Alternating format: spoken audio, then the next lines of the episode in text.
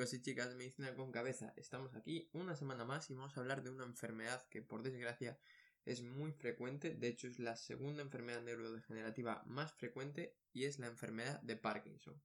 Y como siempre responderemos a nuestras cinco preguntas, así que vamos con la primera. ¿En qué consiste? Pues básicamente es una enfermedad que es muy habitual en el ámbito de la neurología y que se caracteriza por tres cosas, tres cosas fundamentales que hay que recordar. La primera, lentitud en los movimientos, que se conoce como bradicinesia. Brady sabemos que es lento despacio y cinesia movimiento. Bradicinesia, lentitud en los movimientos. Segunda cosa, rigidez. Los movimientos al principio van a costar hacerlos porque hay una rigidez corporal. Y tercera cosa, temblor de reposo. Tú estás tranquilo, bueno, esta persona está tranquila, la que padece la, esta enfermedad, y tiene un temblor, sobre todo se nota en los miembros superiores, de las manos. Otra cosa importante, la vamos a encontrar habitualmente en personas de edad avanzada, porque, como hemos dicho, tiene un carácter neurodegenerativo y todo lo que sea degeneración de estructuras corporales tenemos que intentar asociarlo al envejecimiento, ¿no? Porque se deterioran las cosas, pues como los ordenadores. Tú te compras un ordenador en el año 2000 y ahora mismo, pues ahí funciona peor que cuando lo compraste en el año 2000. Pues el cuerpo es igual. Entonces, fundamental, bradicinesia, rigidez y temblor de reposo. Sobre todo la bradicinesia, eso es, vamos, característico y tiene que haberlo sí o sí. Ya pasamos entonces a la segunda pregunta, que es ¿cuál es la causa? ¿Por qué se produce la enfermedad de Parkinson? Pues por desgracia no se sabe exactamente el motivo por el cual se produce.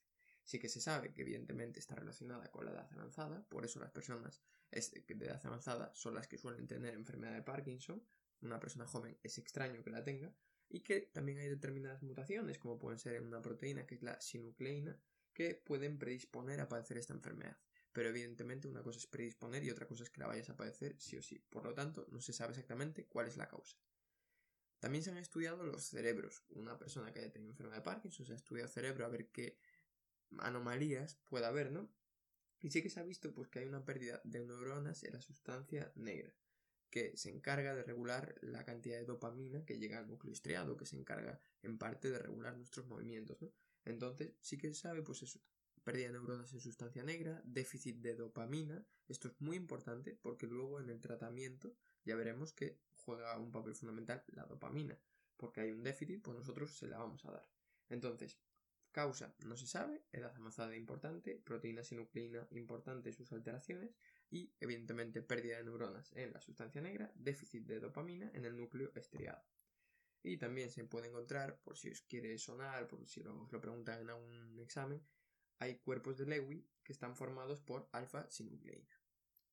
Dicho esto, podemos pasar a la tercera pregunta, que es qué consecuencias va a tener. Y aquí lo importante es que sepamos un caso clínico típico, ¿no? Básicamente, ¿qué va a ser? Pues va a ser un paciente varón de edad avanzada, más de 70 años, podemos poner como límite, aunque evidentemente puede ser 65, etc. Y que él se nota lento, los familiares lo notan lento los movimientos y cuando está sentado, por ejemplo, nota que le empieza a temblar una mano. Esto es fundamental porque el temblor, característicamente, cuando la enfermedad ya está instaurada, es bilateral y simétrico.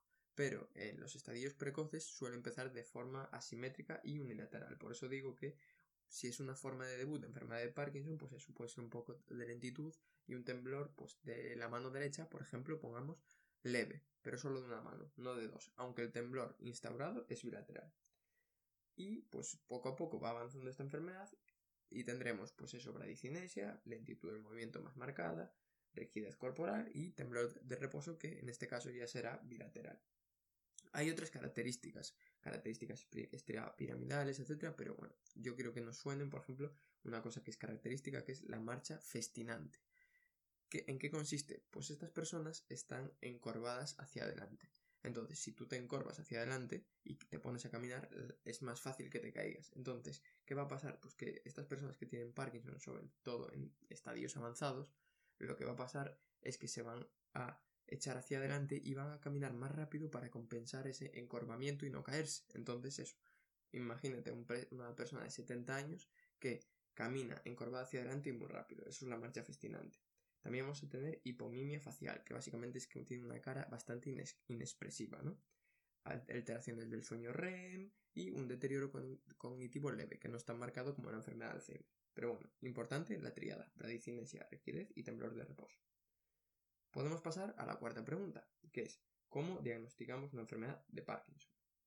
Pues básicamente es un diagnóstico clínico y luego utilizaremos pues, pruebas de imagen para ver que no haya una causa subyacente a nivel cerebral, por ejemplo, de esa clínica y intentaremos descartar pues otros tipos de parkinsonismo como pueden ser el tipo farmacológico, Entonces, básicamente es necesitamos tres cosas. Una clínica compatible, lo segundo sería descartar un parkinsonismo farmacológico, pues con fármacos antipsicóticos que alteran la dopamina, por ejemplo, y unas pruebas de imagen que pueden ser un TAC y una resonancia que estén normales. Y con todo esto, pues básicamente tendríamos el diagnóstico. Y hay una cosa que es fundamental para que tú digas, perfecto, esta persona tiene un Parkinson.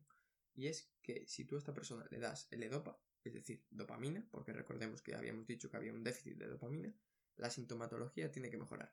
Si tú vas a diagnosticar un Parkinson que no mejora con L-Dopa, mmm, plantéatelo dos veces.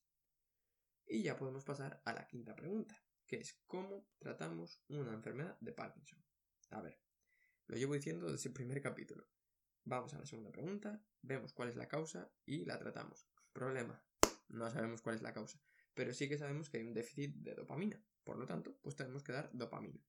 ¿Qué formas tenemos de dar dopamina? Pues la L-dopa, que es, digamos, la más directa, pero que el problema es que su efecto va disminuyendo progresivamente con el tiempo, es decir, tú el primer año la das y perfecto, pero al décimo año el efecto va a ser mucho menor y van apareciendo efectos secundarios. Lo ideal sería que no, que esto no pasara, que tú pudieras dar L-dopa toda la vida y la enfermedad de Parkinson sería mucho más leve de lo que es hoy en día, pero no se puede por eso, porque aparecen efectos secundarios.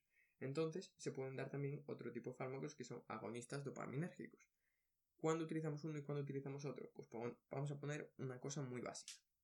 Si tú tienes una persona joven, eh, de menos de 70 años, digamos, o que tiene síntomas leves, vas a intentar retrasar el empleo de la L-Dopa, que es lo más eficaz, pero que se deteriora en el, en el tiempo conforme la usas, ¿no?